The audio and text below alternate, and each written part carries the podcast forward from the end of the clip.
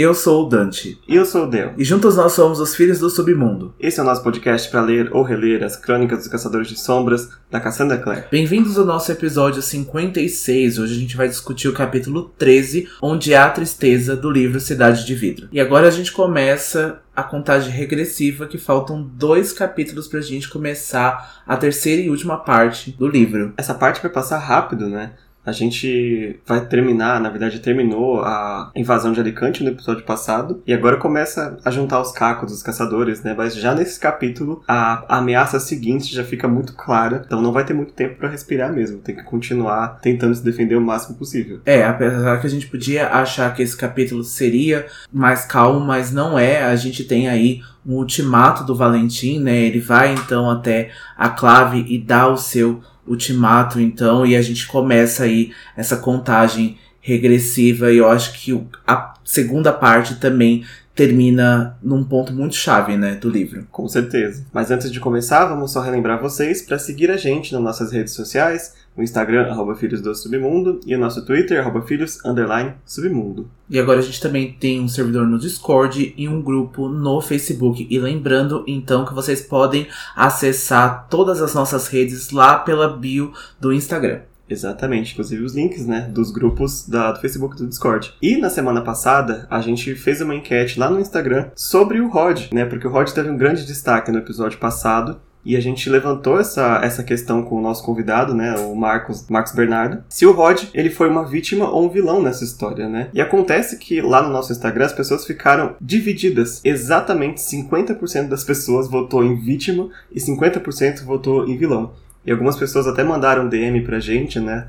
Justificando por que que votaram. Inclusive o perfil do Labirinto Espiral veio comentar que o Rod para ele é uma vítima, mas ele foi covarde e escolheu ser um vilão depois de ter sido afetado. Que é a opinião mais próxima com que eu acredito né, que o Rod tenha, tenha sido. Eu acho que é uma vítima que, quando teve a chance de fazer o bem, escolheu se tornar um vilão para salvar a si próprio. Né? Pode ser covardia, pode ser egoísmo, cada um interpreta como, como achar melhor, mas é, é, a parte que eu concordo com relação ao Rod. É legal que a gente até comentou com o Marcos Bernardo, a gente comentou também com o perfil do Labirinto Espiral, que o Rod é esse personagem cinza que gerou aí discussão, que gerou comoção entre nós, né? Então a gente nunca consegue definir e dizer que é exclusivamente uma única coisa, mas eu vou muito do ponto de vista que sim, ele é uma vítima, mas ele escolheu então por covardia, por egoísmo, agir e ser um vilão e fazer coisas hediondas e fazer coisas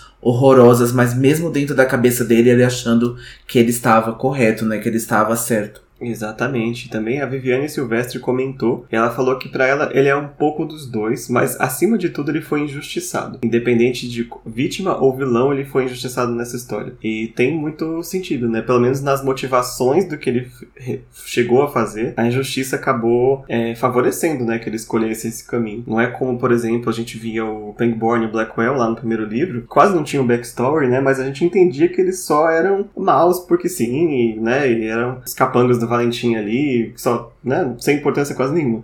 Mas a gente não tinha um porquê que eles ainda estavam aliados a Valentim até então, né? E o Rod, a gente tem toda essa explicação e acho que a injustiça sim fez parte, né, grande nessa, nesse, nessas motivações dele. Sim, eu acho que desde o começo da vida do Rod foi feita de injustiças, de injustiças com a família dele, com os Starkweathers, depois ele entra no ciclo ali para tentar recuperar alguma coisa, para poder conquistar alguma coisa, mas até dentro do próprio ciclo ele não se encontrou tanto assim dentro desse grupo, então ele sempre foi um outsider ali dentro do, do próprio ciclo e da própria clave. Então ele foi acontecendo muitas injustiças com ele que eu acho que ele foi ali sendo modificado, que isso foi acontecendo com ele e aí ele acabou escolhendo isso de novo porque o Valentim é muito manipulador, mas também ele quis fazer isso, eu acredito que ele quis realmente fazer isso, mas também para uma forma de conquistar, para uma forma de surpreender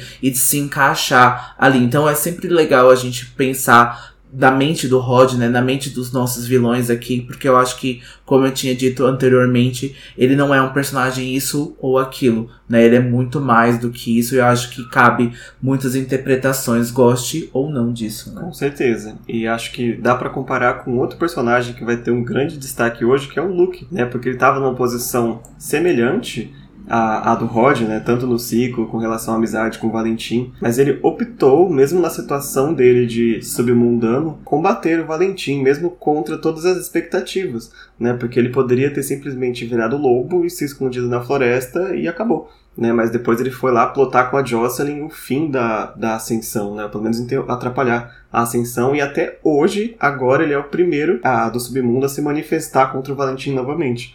Então, mesmo com tudo a perder, digamos assim, ele teve essa coragem, né, de se levantar e que o Rod não teve, né? Talvez aí a gente pode levar que a amizade com a Jocelyn favoreceu o Luke, né? A família, a criação do Luke. A mesmo a Matis antes de escorraçar o Luke para fora, né, ele tinha a irmã também como companheira e tudo, né? Então tem todos esses fatores. A família Greymark também não era pequena, né, para para Clave. Então, tudo isso pode ter influenciado nessas nessas escolhas, né, desses personagens. Mas a gente quer saber também de vocês, vocês vocês têm mais alguma opinião sobre essa questão, pode ir lá no nosso Instagram, manda uma DM, ou vai no post deste episódio, do episódio anterior, a gente recebe lá e continua trazendo essa discussão para frente, para não deixar o Rod ser esquecido.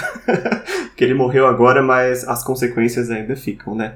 E também lá no nosso episódio passado, episódio 55, a gente deixou lá uma enquete no Spotify porque o Spotify agora permite que a gente deixe perguntas ou enquetes para vocês. Então, sempre que vocês estiverem ouvindo pelo Spotify, dá uma decidinha ali na tela do episódio, que às vezes pode ter alguma coisa que a gente deixou. No episódio passado, a gente fez uma pergunta de quais são os vilões favoritos de vocês, né? Pelo menos com relação a instrumentos mortais. A gente deixou seis opções lá, a votação vai ficar aberta ali, independente. Então, se vocês já passaram por esse episódio quiserem retornar lá e responder, quem estiver chegando também, dá uma olhada lá. no episódio de hoje a gente vai deixar perguntas também para aparecer nos próximos episódios.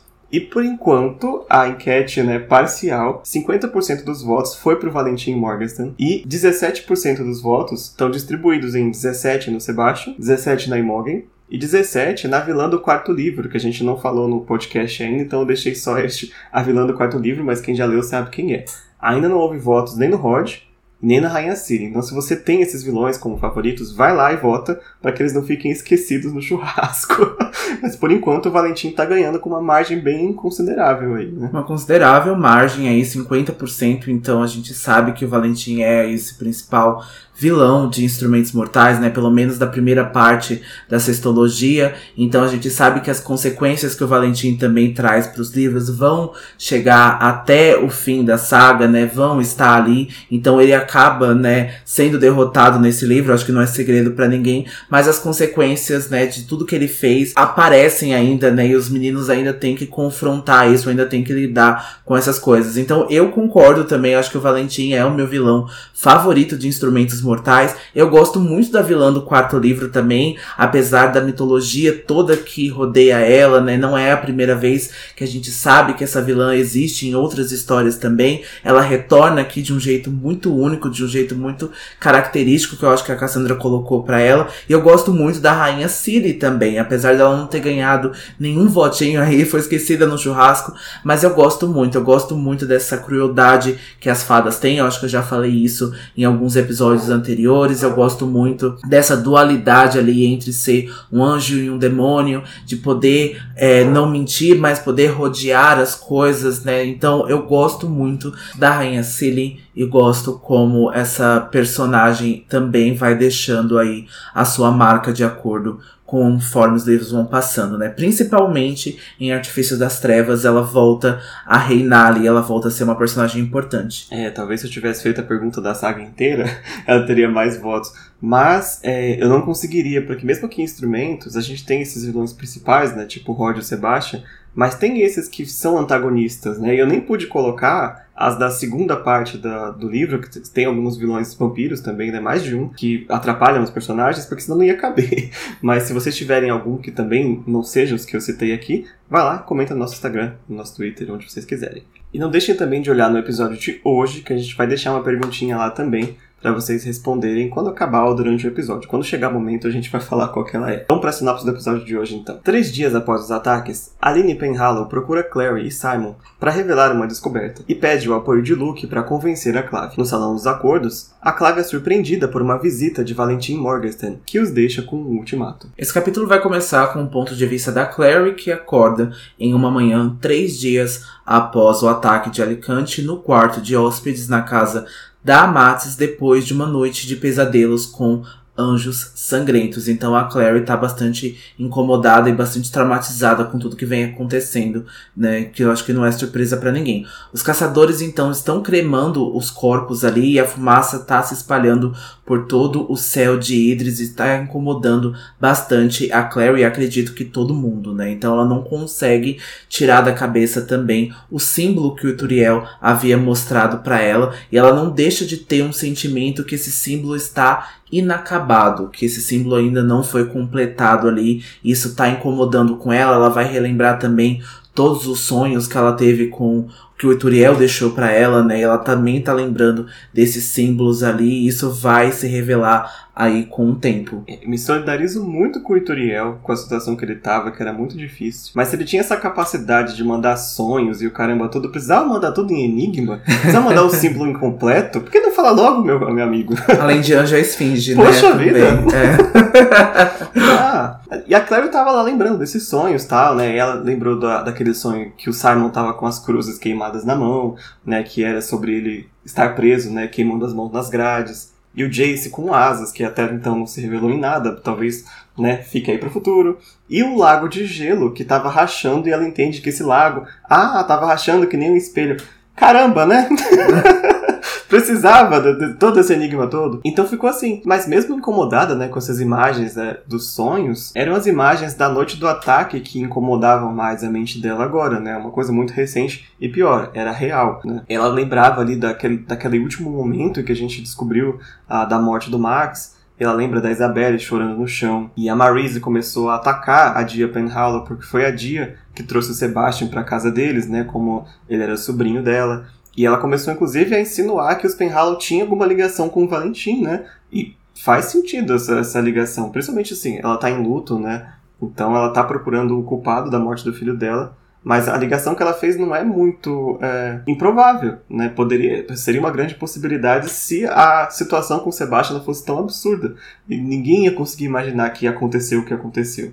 Né? Só a Aline que vai é, descobrir o que, que houve agora, mas acho que ninguém poderia ter adivinhado isso. Né? É, a Marise em completo estado de choque, né? Ela viu, ela nem lembrou que a Dia foi então aquela que defendeu ela, né, perante o, a Clave, né, contra o Valentim. Então ela não conseguiu é, discernir isso na mente dela, né, e saber que a Dia não tem nenhum tipo de lealdade com o Valentim, nenhum tipo de lealdade com os planos dele, dele. Ela realmente só queria culpar alguém pela morte do Max, que foi uma morte muito violenta e muito precoce. Então, com certeza, eu acho que eu entendo a Marise ali. E eu acho que, de novo, a gente voltar para essa cena já é muito difícil, né? Então, só da gente poder relembrar isso, a gente tinha até dito no episódio, então, que o Max acaba falecendo, que a gente gostaria de ter visto no ponto de vista do Alec, eu acho que isso foi um vislumbre de como seria, né? E foi só difícil da menção da gente ver isso, né? Só da Clary poder lembrar disso, eu acho que já foi bastante dificultoso pra gente aqui.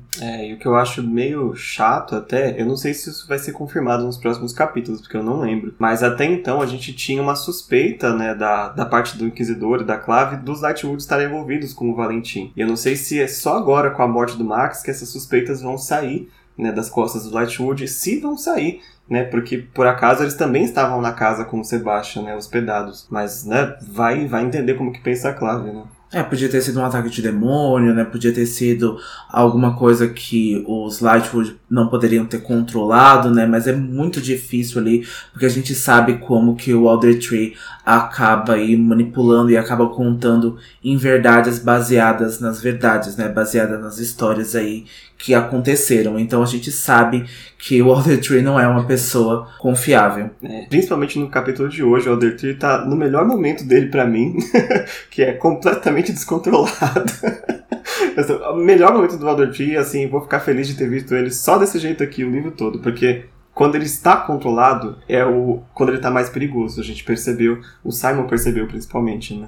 E ainda lá no Salão dos Acordos, o Luke foi aquele que percebeu que estava amanhecendo e começou a organizar a retirada dos corpos, né, e dos seus lobos também, né, já que então o ataque acabou, então acredito que os bandos irão voltar aí para suas matilhas, irão voltar para suas casas. E a Clary vai pensar com tristeza com todas as promessas que ela não pôde cumprir para o Max, né? Ela ia levar ele então na loja de mangás, né? Ela também lembra dele com carinho, né, por essa proximidade com o Simon, então é muito triste aí de novo da gente poder lembrar do Max, né, em vida e como ele gostaria de ter vivenciado isso. E aí a Clary tentando deixar as lembranças, ela vai tomar um banho e desce pro andar de baixo e o único que tá na casa agora da Matis é o Simon. Ele tá sentado no sofá buscando qualquer resquício de luz solar, então o Simon tá ali se aquecendo, tá se confortando com o sol. E Luke e a Amatis estavam no Salão dos Acordos em mais uma das incontáveis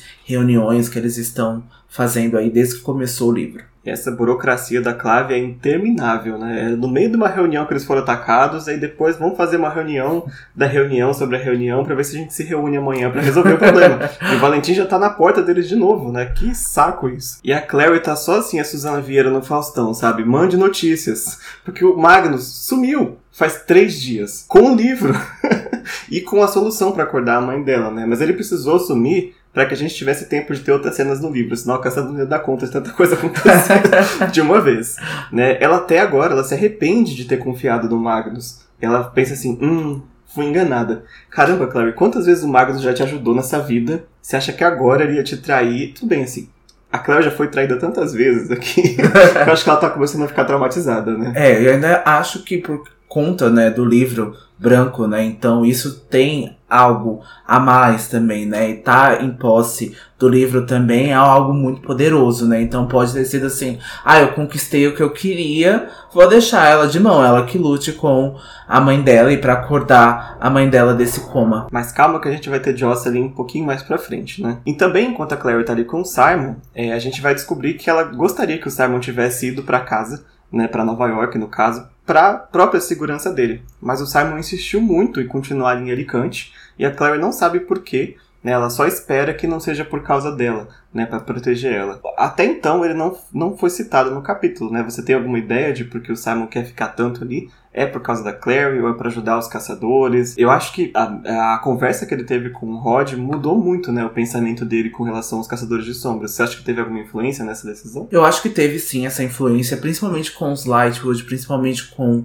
o Jace e a Clary. E eu acho que também o Simon sofreu aí uma injustiça. Não sei se o Simon é daquelas pessoas que vai querer cobrar isso de alguma forma, né? Então, se fazer justiça para si próprio, mas eu acredito que isso com certeza modificou ele. Eu acho que o Simon se prontifica nesses momentos aí de grande é, batalhas e de grandes coisas, porque já desde o primeiro livro que ele faz esse tipo de coisa, eu acho que seria inevitável. Ele é um verdadeiro herói, eu acho que ele vai muito pelo coração, ele quer ficar, sabe? Então eu, a gente entende isso até agora mais porque ele tem essa condição de ser um vampiro. Eu acho que agora ele pode ser útil em batalha. Concordo. Acho que o Simon ele foi se transformando nessa nessa adição muito muito boa pro grupo, né? Tá, ele não foi só aquela pessoa que ia atrás da Clary porque sim, porque queria, né? Do primeiro livro ele faz muito isso. Ele tá presente, mas muito pela Clary, né? E agora a gente consegue ver ele fazendo as coisas por ele, até pelos vampiros, pelos caçadores, por outras pessoas. E acho que essa segunda releitura, para mim, também trouxe esse lado ainda mais forte de humanidade do Simon. Acho que a gente consegue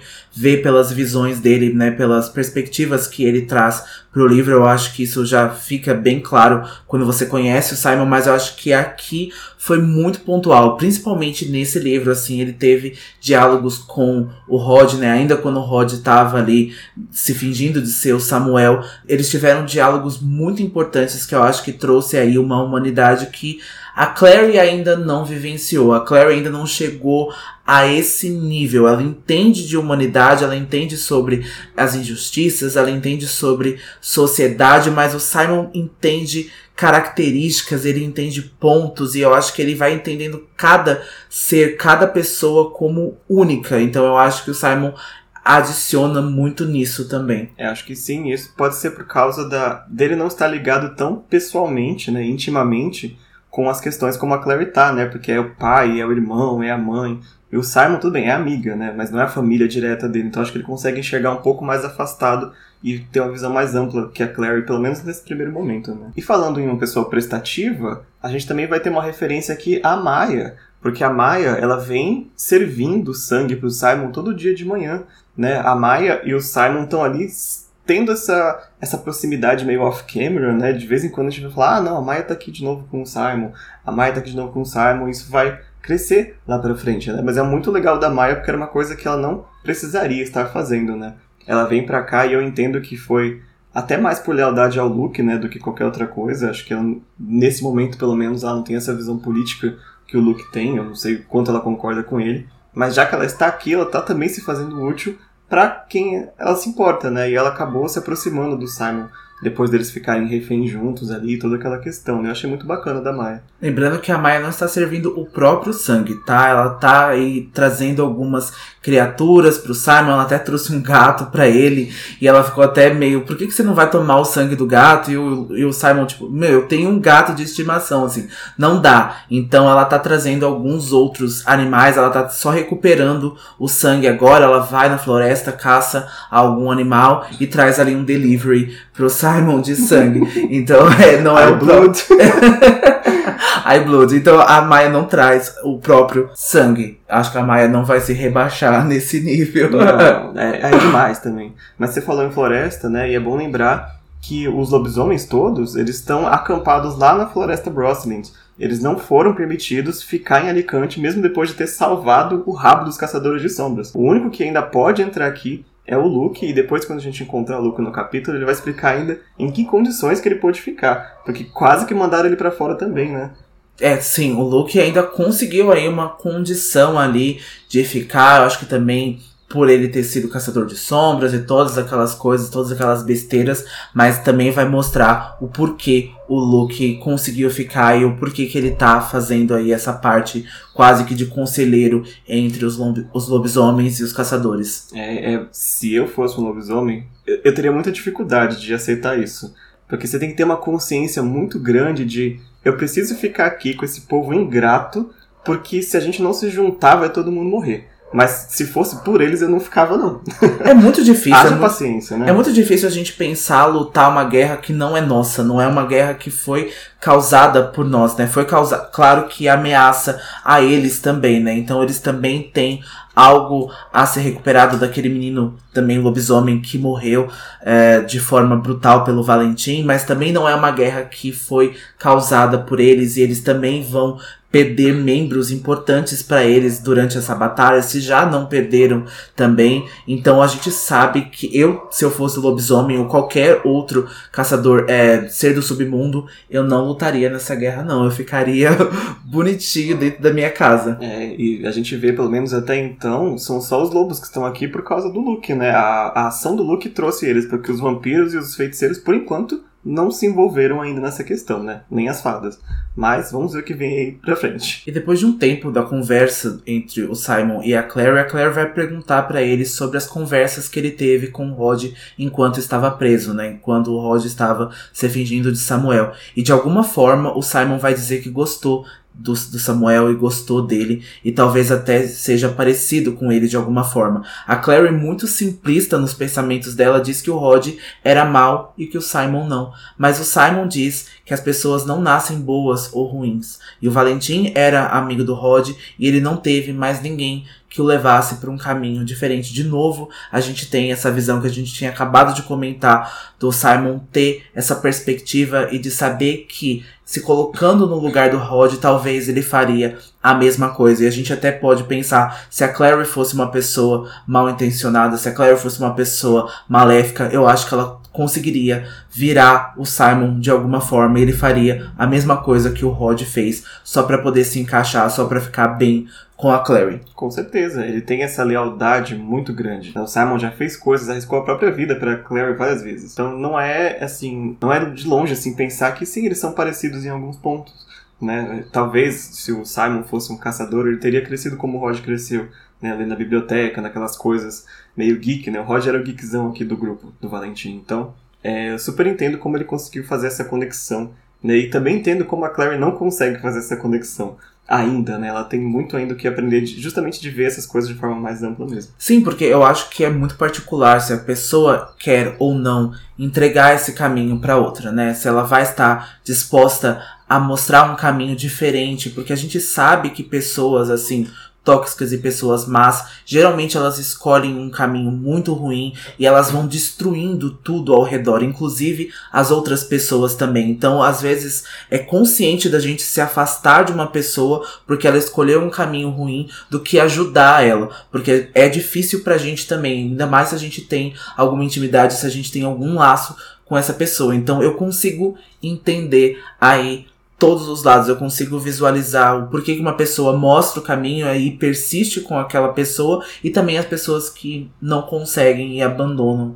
a, a outra no meio do caminho. É, faz sentido, né? Talvez o Simon foi o que foi menos afetado pela traição do Rod, porque teve um momento que o Rod tentou matar a Clary no primeiro livro. Então, assim, no lugar dela também não ia perdoar, não. tentou me matar, então se dane, sabe? Vai, morre logo. É. Mas o Simon conheceu ele em circunstâncias diferentes, né? Sim. né? Então dá pra entender a lógica. E a gente vê até que os meninos também têm aí uh, um jeito diferente de lidar com isso, né? Porque eles pedem a morte do Rod, mas quando ele acaba falecendo, eles têm uma outra visão. Eles acabam arrependidos e acabam sentindo a dor que é perder o amigo e o tutor deles. E como contraponto, né, o lado da Clary, ela quer acreditar que as pessoas não nascem boas ou ruins, mas ela tá muito fresca na memória uma das visões que o Turiel deu para ela no porão, que é a mãe dela é, dizendo pro Ragnar Fel que o filho dela era um monstro, né, que o filho dela era mau. Então, assim, minha mãe viu uma criatura, uma criança, nascer maléfica. No caso, o Jason, né, que ela acredita. Então, assim, como que eu vou acreditar que as pessoas não nascem boas ou ruins?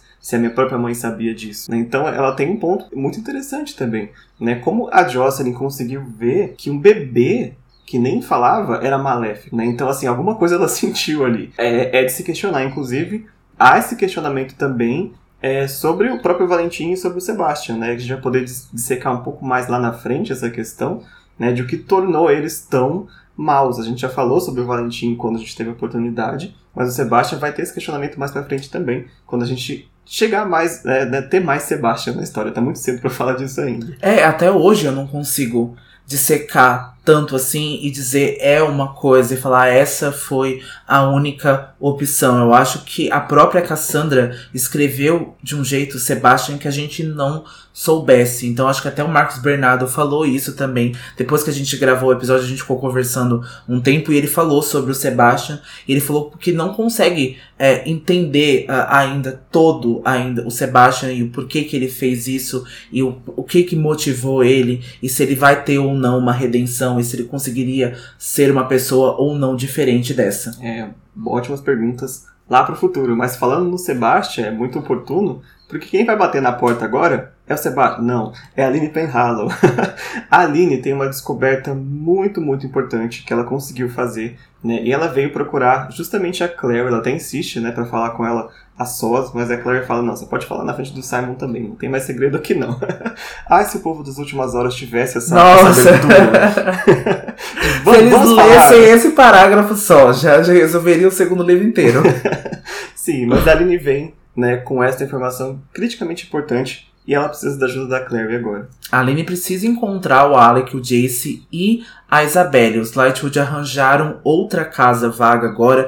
Eles não estão mais hospedados com os Penhallow. E eles não foram os únicos. Muitas famílias haviam deixado Idris após o ataque. Desde a batalha, a Clary não viu nenhum deles, nem o Jace, nem o Alec, nem a Isabelle. E os pais da, da Aline tiveram que contar pra tia Elodie lá na França, né, a tia então do Sebastian, o que ele havia feito em Idris. E a Elodie não acreditou no que eles contaram, ela enviou fotos do Sebastian para a Aline e nas fotos mostrava um menino bastante simpático, bonito, mas que não se parecia nem um pouco com o Sebastian que eles conheceram, né, que eles conhecem.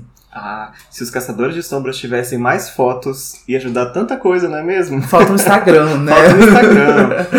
É, e aí que tá, né? A Elodie, não que ela não acreditou, tipo, nossa, ele nunca faria isso, mas ela ficou, a pessoa que eu conheço não faria isso, né? Que estranho. Que, que bizarro, tá todo mundo falando, todo mundo viu, né? não tem como negar. Mas que é estranho, é. Né? E aí ela acabou mandando essas fotos e revelando que não parecia nem um pouco, né, com o sobrinho dela. E ali então vem contar que esse garoto que eles conheceram não é o Sebastian Verlac, não era o primo delas. E ela achava que se ela contasse isso, ela tinha esperança que os Lightwood pelo menos perdoassem ela e a família dela. Porque assim, olha, não era meu primo de verdade. Né, a gente não tem envolvimento com este Sebastian, ou essa pessoa que se diz Sebastian. Mas eu acho que não é tão simples assim, né? Da mesma forma, eles acolheram esse Sebastian em casa e não reconheceram o próprio primo, né? Assim, se eu fosse a Marise, eu não ia acreditar tão fácil é, nessa questão. Eu totalmente entenderia se ela não perdoasse. E a Claire vai lembrar que a Clave toda vai querer saber, né, dessa questão da verdadeira identidade do Sebastian, né? Porque o que a Clave sabe é só que ele assassinou o Max, né? Porque é o que a Isabelle deu o testemunho do que ela né, passou com ele. Mas elas não sabem tudo ainda. E nem os nossos caçadores aqui, protagonistas, sabem tudo que o Sebastian fez. A gente vai ter mais algumas pistas hoje. E a Claire fala, você devia informar a Clave, né? Porque era estranho que o Sebastian sabia de coisas que só a família dos Penhallow sabia.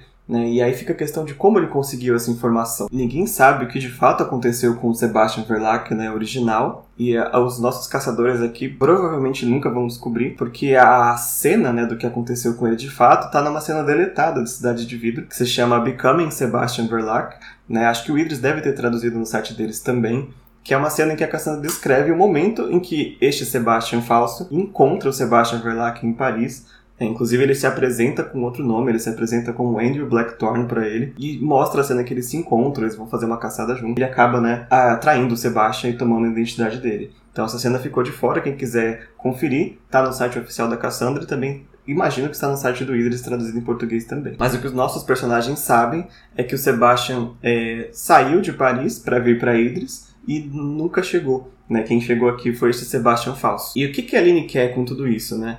Ela pede para Clary interceda por ela e conte pro Lucian Greymarker, pro Luke, essas informações, porque o Luke, é, ele tem essa capacidade das pessoas ouvirem ele. Mesmo os pais dela que comentaram com ela, né, as pessoas escutam o Luke. E para ela seria a pessoa ideal a chegar com essa informação e divulgar para Clave né? Porque tenho certeza se ela chegasse no Inquisitor com essa informação, ele ia fazer porcaria nenhuma com isso, né? Exatamente, é até. muito competente.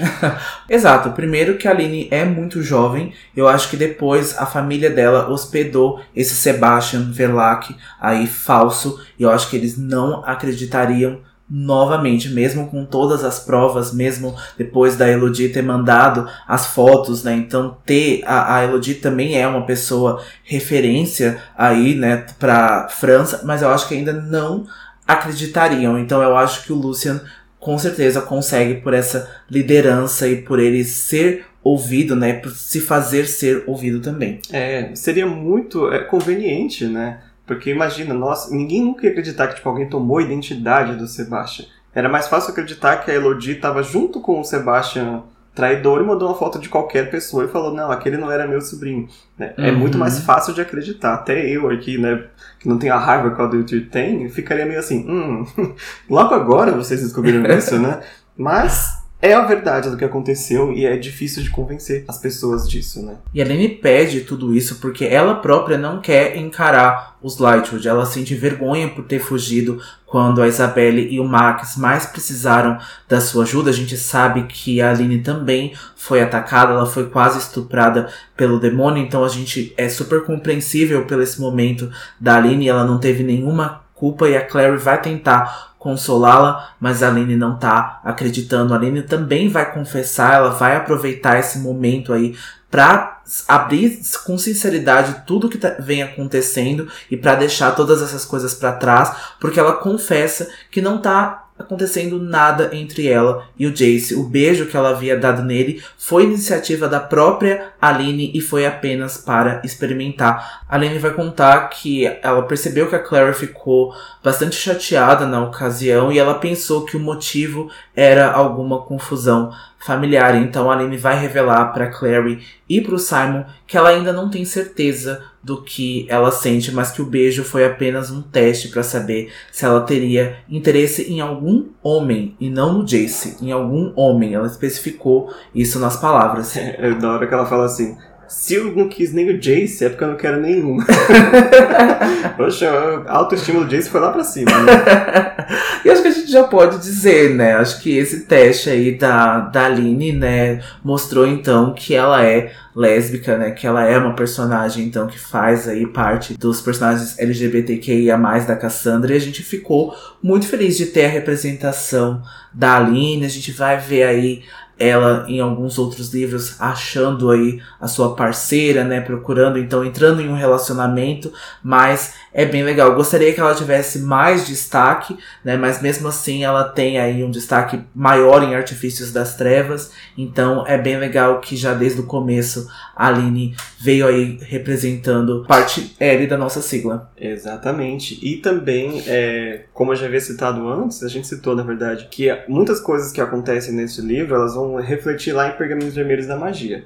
E a Aline também, ela tem um destaque bem maior lá naquele livro, né? A gente vai ver ela também né, nessa quest com o Alec e o Magnus, e a gente vai ver mais dessas descobertas dela, inclusive um encontro muito particular aí que vai afetar a vida dela lá pra frente. Então, é, tá lá, né? Tá no spin-off. Vamos procurar a Aline e o Alec lá, que tem muito mais da, dessa personagem lá, que é bastante interessante também, mas eu acho que ela tá muito pouco servida aqui no Instrumentos Mortais, né? Ela tá bem pouco servida, né? A gente sabe que a Dia também vai ter um destaque maior daqui a alguns livros, mas ela ainda entra em personagens secundários ali, então ela não tá muito conectada ao grupo principal. Também a gente sabe que é um grupo muito grande, então não caberia tantos personagens assim, mas a Aline faz realmente parte aí dos Bergaminhos Vermelhos da Magia e Artifícios das Trevas também. Acho que a partir do segundo, do segundo livro que a Aline vem ter mais destaque ali no Senhor das Sombras. Vem aí Aline Penhallow. Agora a gente vai ter um corte no capítulo e vai avançar para eles chegando lá no Salão dos Acordos. Porque o Salão dos Acordos agora está completamente modificado. Se vocês lembrarem, o Gard, que era o centro do governo da, de Alicante, foi destruído pelo fogo, né?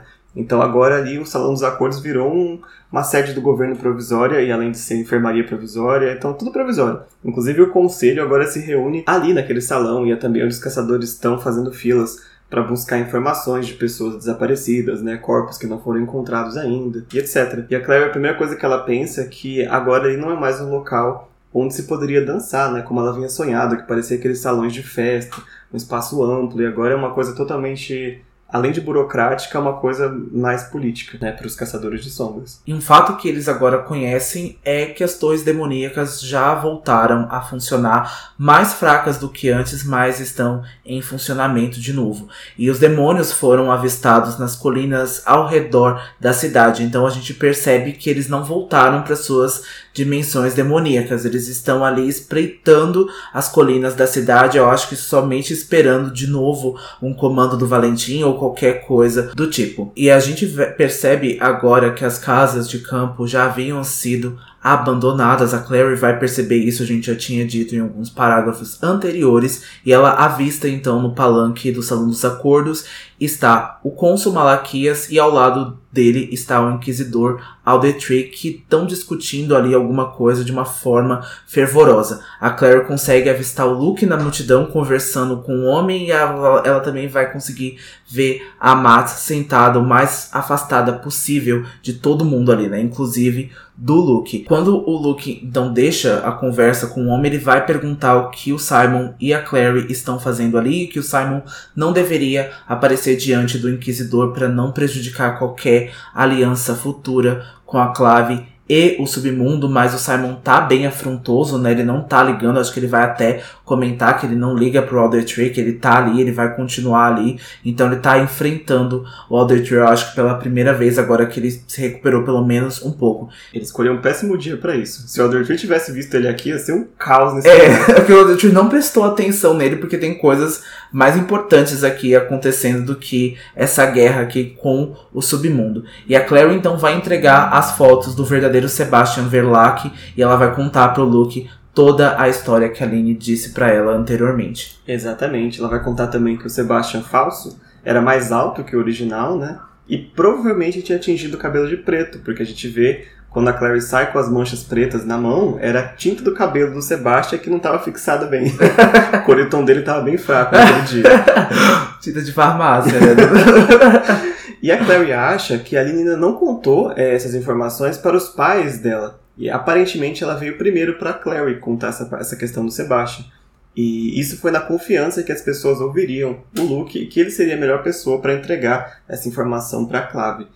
Eu não sei, eu acho que para Clave não, por causa do Inquisidor e do Cônsul, né? Não sei se eles ouviriam o Luke, porque o Luke vai contar agora que não estão ouvindo nem as coisas que já são óbvias que tá no nariz deles, né? Muito menos uma coisa dessa. Mas pelo menos convencer os outros submundanos e até alguns caçadores mais flexíveis, eu acho que ele conseguiria sim. Mas principalmente é, contar para os Lightwood, né? Que era o que a Aline gostaria que eles soubessem né, dessa informação. E o teor da conversa então volta pra, para o Max e o Luke vai lembrar que naquela manhã havia sido o enterro do Max e por isso que os Lightwood não estavam presentes na reunião de hoje. A Claire fica emburrada porque o enterro havia sido privado para a família e ela queria ficar com o Jace nesse momento, mas a gente já sabe que isso é birra e eu acho que não é necessário nesse momento, eu acho que sim.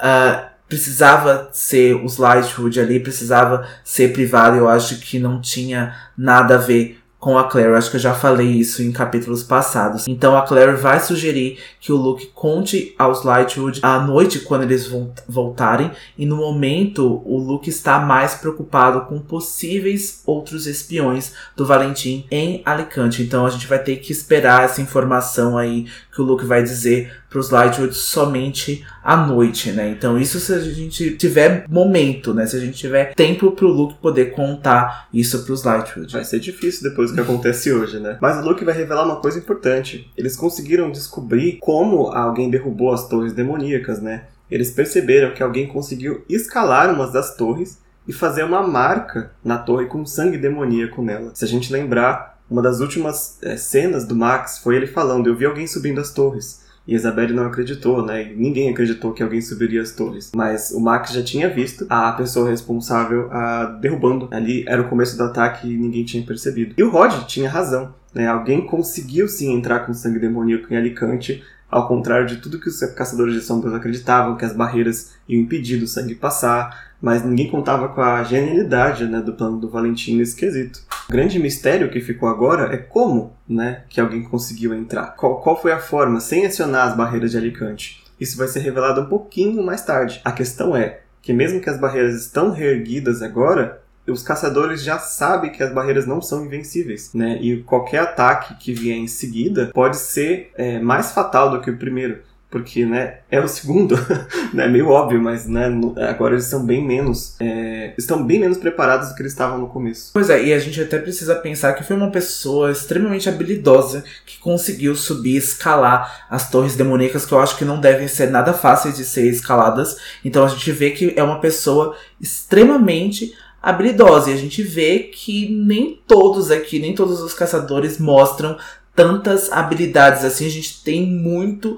alguns é, excepcionais aí, né? Então a gente tem poucas opções. E se a gente for deduzindo, assim, se a gente vê que não é a Clary nem o Jace, sobra quem, né? Então a gente não vai falar porque, né, precisa chegar esse momento. Mas o Del bem lembrou que pode haver um novo, um novo ataque porque os Nevelins não são suficiente agora para uma nova defesa e os que restam já estão muito abalados. E o Other Tree e o Malaquias não querem saber da ajuda dos submundanos, e a única razão do Luke ser permitido ali é que os caçadores realizaram uma votação para mantê-lo como conselheiro. Então a gente vê que os outros caçadores de sombras tiveram aí um momento de sensatez, talvez, que votaram para que o Luke continuasse, que servisse então como conselheiro, reconhecendo o que ele fez para eles e para a cidade. E aí, de repente, a Amatis vai dar um grito de choque quando o Valentim entra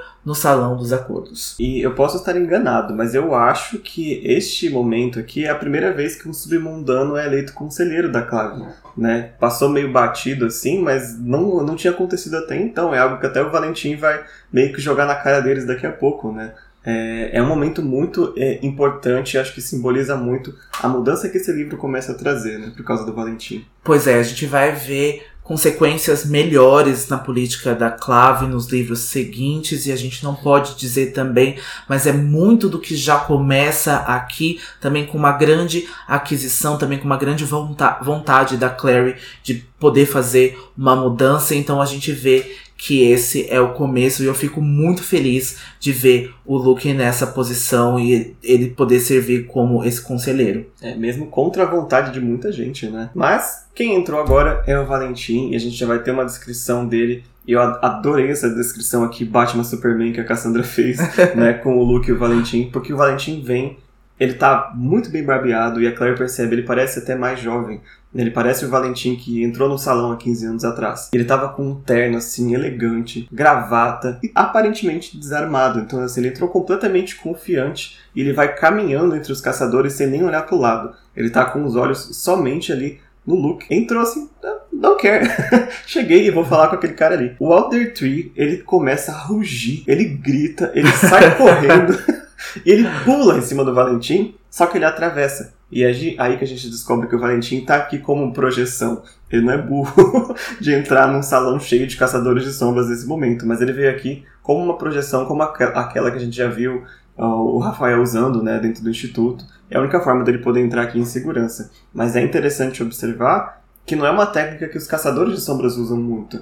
Né? Essa projeção do Valentim aqui é bem diferente das que a gente conhece e é mais um ponto que não tem muita explicação de como ele faz, porque ele faz, como é que acontece, mas que ele consegue fazer isso, né? É, porque essa aparição, esse holograma aí do Valentim é excepcional, é muito diferente daquele que o Rafael usou no livro passado. E a gente vê que ele consegue fazer feitos aqui incríveis com isso e não é explicado. Então, quando você, ah, pra galera que tá lendo pela primeira vez, a gente não recomenda, mas quando você vai procurar em qualquer wiki, você vai perguntar sobre os poderes do Valentim, né, o que ele consegue fazer, tá essa aparição ali excepcional, extraordinária que o Valentim consegue fazer. Então, não é humanamente possível ele ter feito isso, mas tá escrito e ele consegue fazer, porque Cassandra decidiu. É, é entra na mesma questão do super pulo do Jace, entendeu? Tem essa essas questões, até acho que o Marcos Bernardo trouxe no episódio passado, né? Que ele não gosta muito do Valentim por causa disso. Que parece que é meio inexplicável algumas coisas que ele faz e os porquês. Mas eu vou ignorar isso por hora, porque o capítulo tá muito bom com a aparição dele hoje. Mas aí a gente vai ter também uma cena muito boa, que depois que o Inquisidor cai no chão, né? O Consul vai até lá embaixo e agarra os braços dele assim, fica segurando e o Inquisidor fica lá se debatendo com um cachorro na coleira. É muito bom. Lembra aquele meme, né, do gatinho rindo e a mulher apontando pra cara dele chorando, né?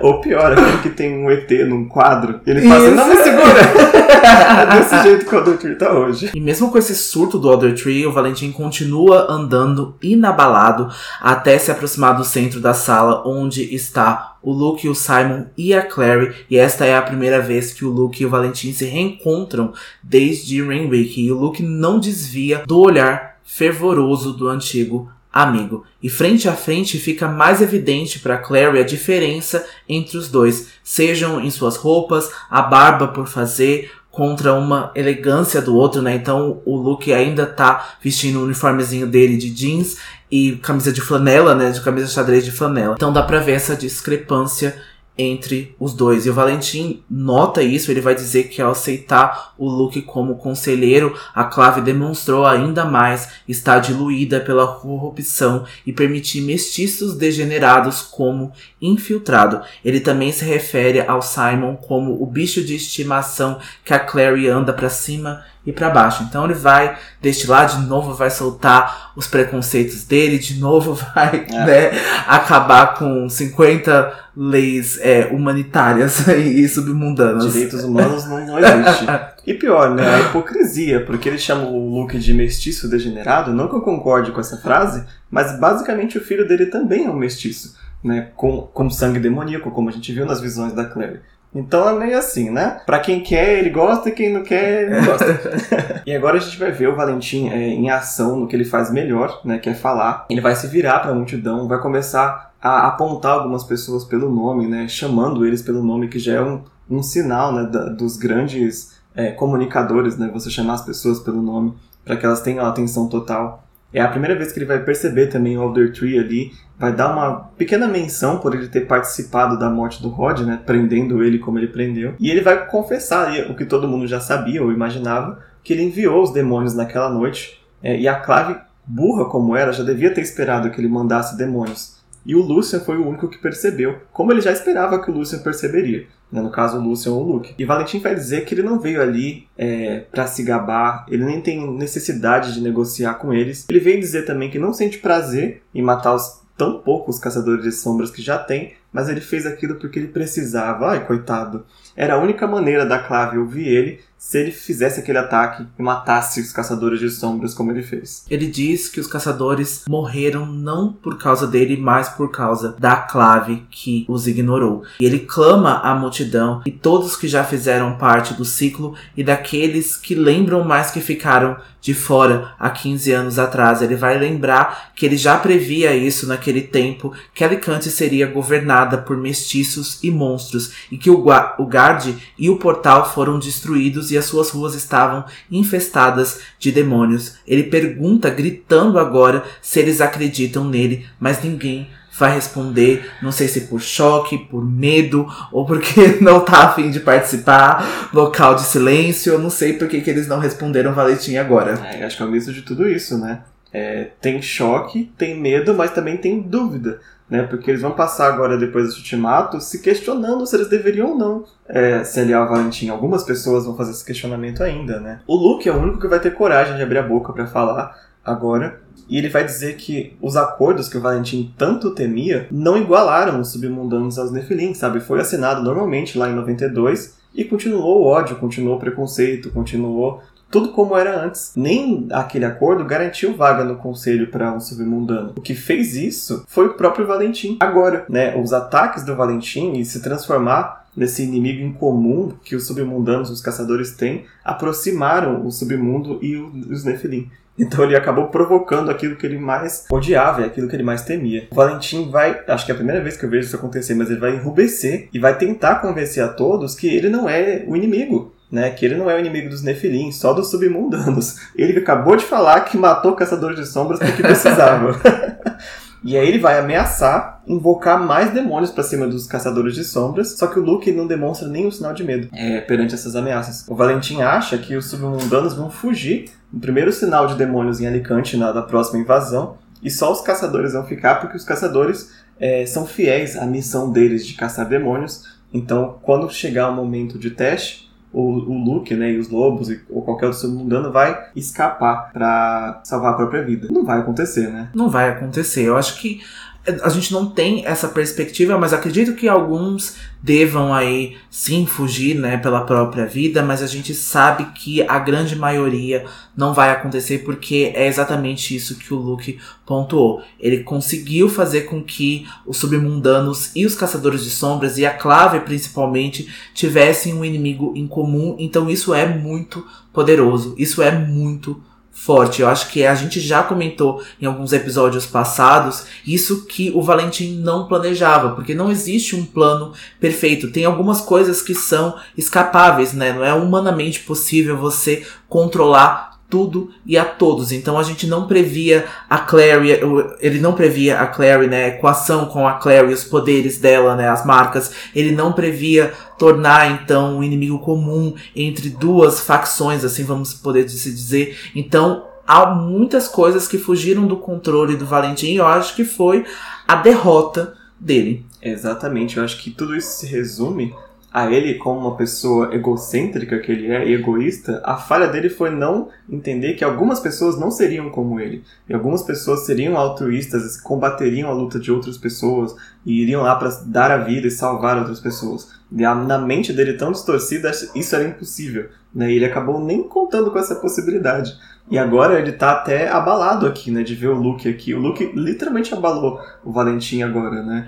De, a, de responder à altura de não deitar quando ele vinha aqui ameaçar. E agora ele tá começando a ficar desesperado. Né? Não dando ideia pra louco, né? Mas eu acho que o, o Valentim poderia ter pensado, se ele não fosse essa pessoa egocêntrica, em não conquistar todo mundo, mas conquistar aqueles que acreditam nele. E aí subjugar e aí colocar as pessoas que seriam então os rebeldes ali na linha de baixo. Então eu acho que ele poderia partir do princípio de reaver o ciclo, o ciclo de novo, né? Reaver de novo, voltar com isso. E acho que ali algumas pessoas acreditariam nele e se não acreditavam de boa fé, talvez por medo. Então eu acho que, não dando ideia para louco, mas eu acho que seria uma coisa que um vilão ou uma outra pessoa poderia fazer, né? Mas ele não era imbatível, ele não é imbatível e ele é essa pessoa egocêntrica, então justamente por isso ele acabou caindo.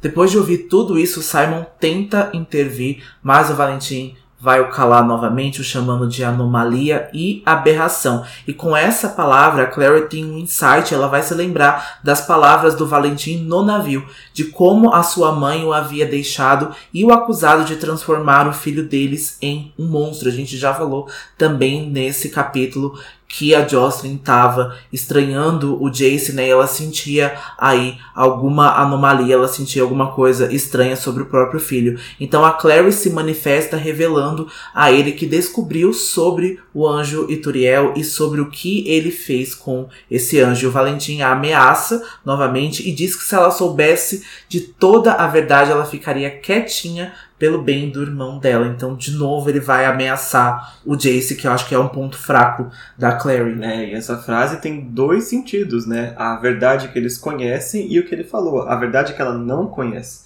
Em ambos os casos, com a verdade que ela conhece, que é que a gente pode falar agora, se, ela revelasse que o Jace tem sangue demoníaco no corpo, acabaria a vida dele com a clave, entendeu? Então, tipo assim, fica quietinha aí, senão você não sabe o que acontece. Agora, a verdade é que ela não conhece também atrapalharia muito os planos do Valentim.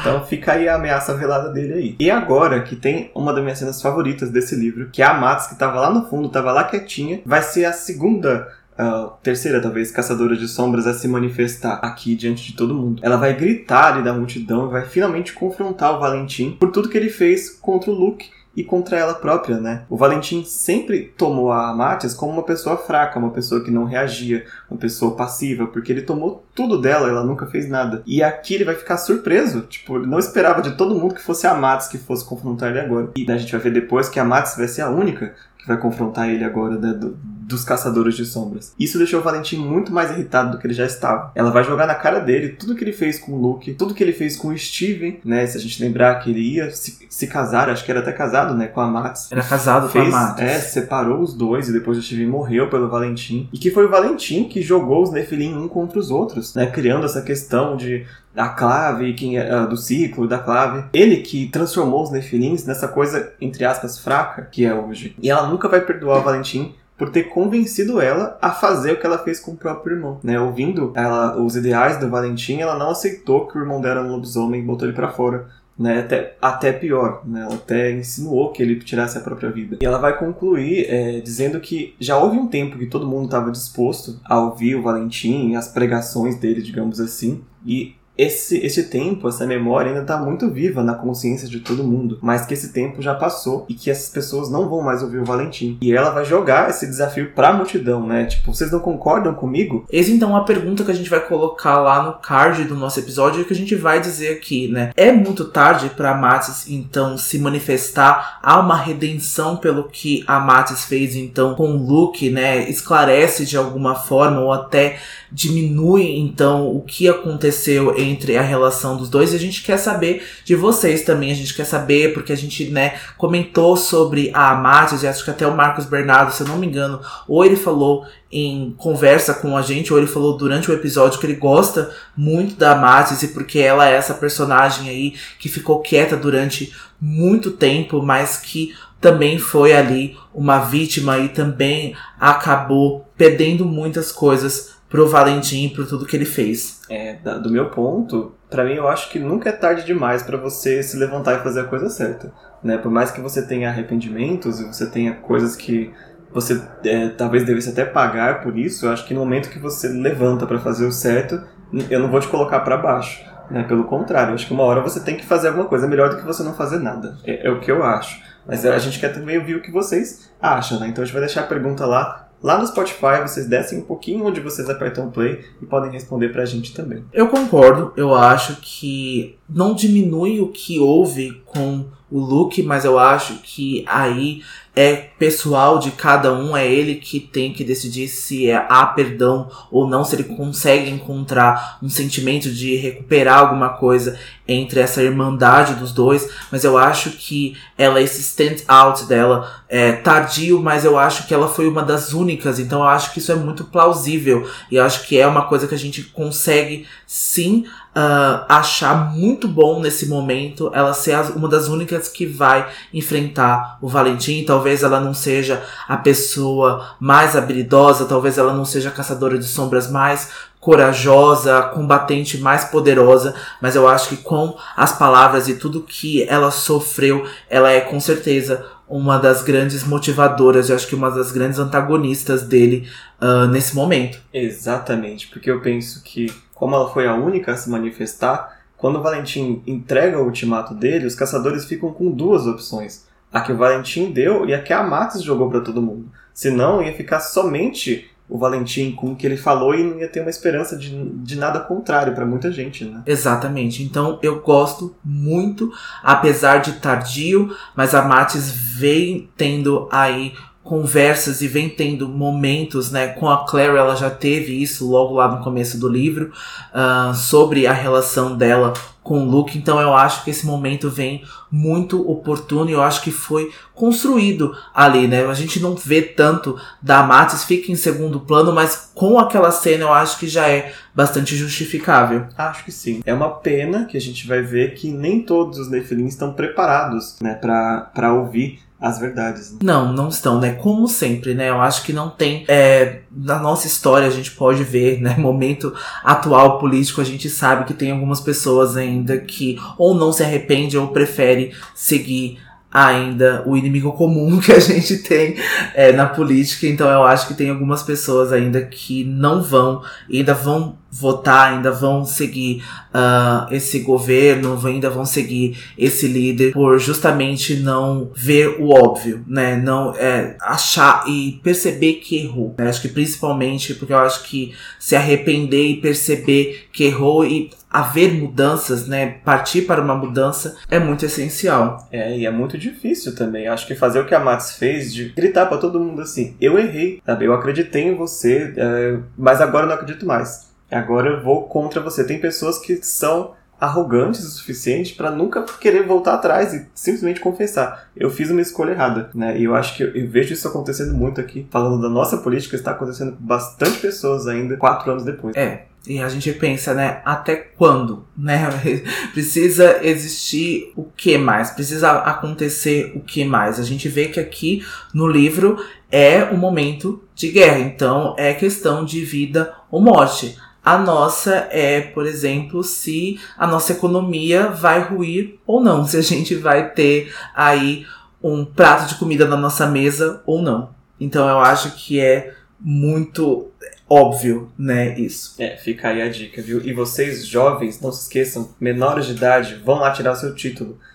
Os jovens com menos de 16 anos estão com uma baixíssima taxa de emissão de títulos, então ainda dá tempo, tem poucos, acho que tem mais um mês para tirar. Vamos só dar essa interrompida aqui para dar este lembrete, que a gente sabe que a gente tem ouvintes menores aqui que ainda não foram lá fazer o seu papel, então não sejam a clave, sejam a Max, vão lá e gritem, levantem a voz por favor. Se você tem 16 anos, chegou a hora que eu acho que é a eleição mais importante aí dos últimos tempos, né? Mais importante pro Brasil. Se stand out, né? Se coloque de frente ali, se erga para isso, né? Faça o seu voto valer a pena, faça a decisão valer a pena, porque eu acho que é uh, um comum de todo mundo, eu acho que é um benefício de todo mundo. E se você também, mais velho, tem aí parentes, amigos, familiares mais novos, né, que chegaram então à idade de 16 anos, convença-os, leve-os até esse lugar para emitir o título. Consegue fazer pela internet, então é muito fácil.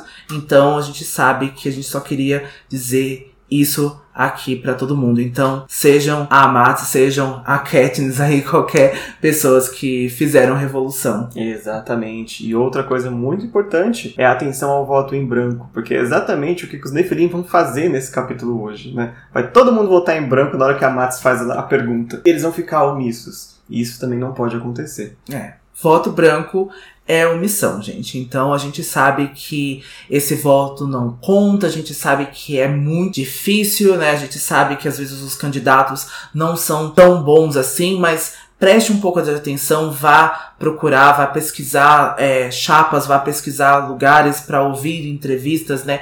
Escutem os debates quando tiver. Eu sei que é muito chato que a gente preferia estar tá fazendo qualquer outra coisa, a gente poderia estar tá assistindo Bridgerton na hora do debate, mas eu acho que é muito importante. Veja a chapa, conheça, pergunte, né? E eu acho que este é o momento. E eu acho que principalmente cobre, porque eu acho que quando, e quando você vota em branco, essa omissão não te dá o direito de cobrar. Então acho que é, é isso que aqui os filhos do submundo a gente pode dizer para vocês a respeito de eleições, eleições. Bom, então com tudo isso dito, né, depois dessa pausa aí, dessa interrupção pra gente poder falar de problemas reais, Momento né? Faustão. Mas a gente então vai voltar pra uma coisa nem tanto mais leve, né, mas pra uma ficção pra gente poder esquecer aí os nossos problemas. A Matis vai jogar então essas palavras pra multidão, mas os nefilins também não demonstram nenhuma reação à manifestação delas, eles ficam omisso e o Valentim então diz que a hora da razão já terminou, então agora é a hora dele usar a força e com facilidade ele poderá derrubar novamente as barreiras de Alicante e com a espada mortal ele invocará demônios que não pouparam, que não vão poupar ninguém desta vez. E para ele, essas plantas doentes de Alicante, né, ele se refere então a esses nefelins, precisam ser cortadas para salvar o jardim. E com o cálice mortal, ele poderá recomeçar do zero com novos caçadores de sombras para comandar, algo que o Rod já tinha dito lá em Cidade dos Ossos e agora ele só verbalizou. E mesmo assim, ele oferece uma chance. O conselho deve ser entregue a ele e todos os caçadores de sombras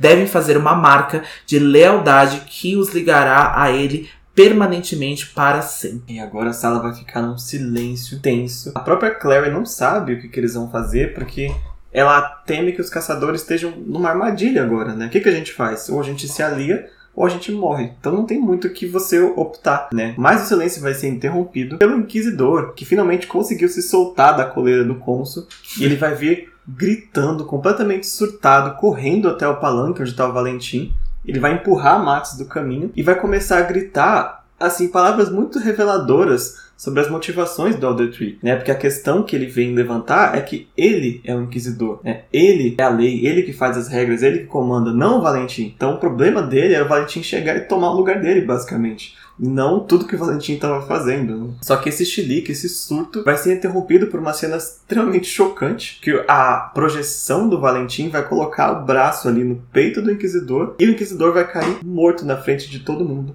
com um simples giro do punho do Valentim. Como isso aconteceu, a gente não tem a mínima ideia. O holograma que, que, que consegue atacar as pessoas. Mas aconteceu e é para matar o Inquisidor, então tudo bem. Não interessa como aconteceu. Só queria que o Elder Tree saísse de cena logo, porque já não tava mais aguentando. Exatamente. E assim não cai a não lenda, né?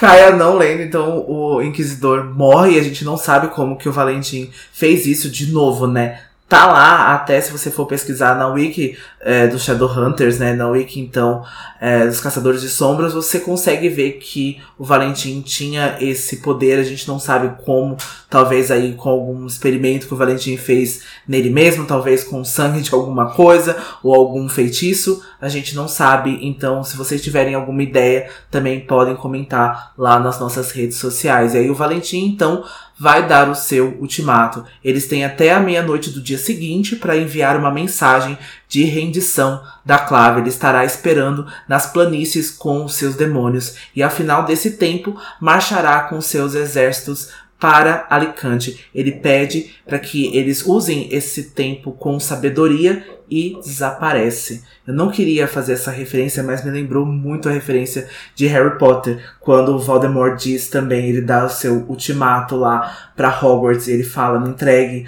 o Harry, senão todo mundo morre. Me lembrou muito esse, esse momento de Relíquias da Morte, parte 2. É, a inspiração tá aí, né? E assim a gente vai terminar o capítulo de hoje, né, com esse ultimato do Valentim, e a gente vai é, voltar na semana que vem com o capítulo 14, na Floresta Escura.